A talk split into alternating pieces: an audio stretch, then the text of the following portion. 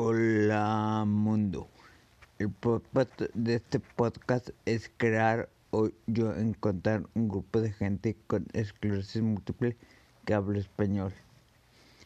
Estas dos semanas no pasó nada, ni me caí sobre los artículos. Un par de artículos explicando que el mismo principio que se usó para hacer las vacunas contra el COVID-19 usando el vector del ARMN puede ser utilizado para crear un tratamiento para la esclerosis múltiple. Algunos consejos para manejar la fatiga en esclerosis múltiple. Una investigación ligando a los ácidos grasos y su relación con el sistema inmunológico.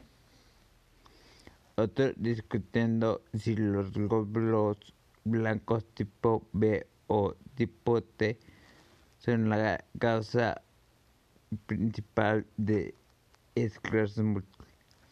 Y por último, uno hablando de la posibilidad de usar la misma tecnología de las vacunas para COVID-19 para prevenir una enfermedad que se cree que está involucrada en la causa de esclerosis múltiple,